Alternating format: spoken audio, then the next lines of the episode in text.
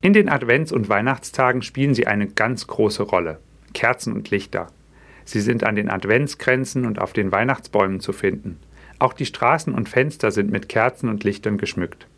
Sie drücken unsere Sehnsucht nach Wärme und Helligkeit aus in dieser dunklen und kalten Zeit des Jahres. Für mich haben diese Kerzen und Lichter aber auch eine religiöse Bedeutung. Sie weisen mich auf Jesus Christus hin, der von sich selber sagt, Ich bin das Licht der Welt.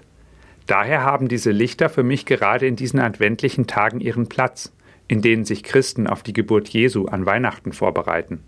Der Adventskranz, an dem jeden Adventssonntag eine Kerze mehr entzündet wird, macht es deutlich. Je näher das Geburtsfest Jesu heranrückt, umso heller wird die Welt. Ganz besondere Bedeutung hat das Licht am 13. Dezember, dem Gedenktag der heiligen Lucia.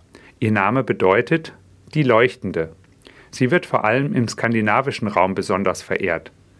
Sie zeigt uns mit ihrem Leben, wie die Welt heller werden kann. Sie lebte in frühchristlicher Zeit. Genaue Lebensdaten sind von ihr nicht bekannt. Aber die Erzählungen über ihr Leben und ihre guten Taten haben bis heute überdauert.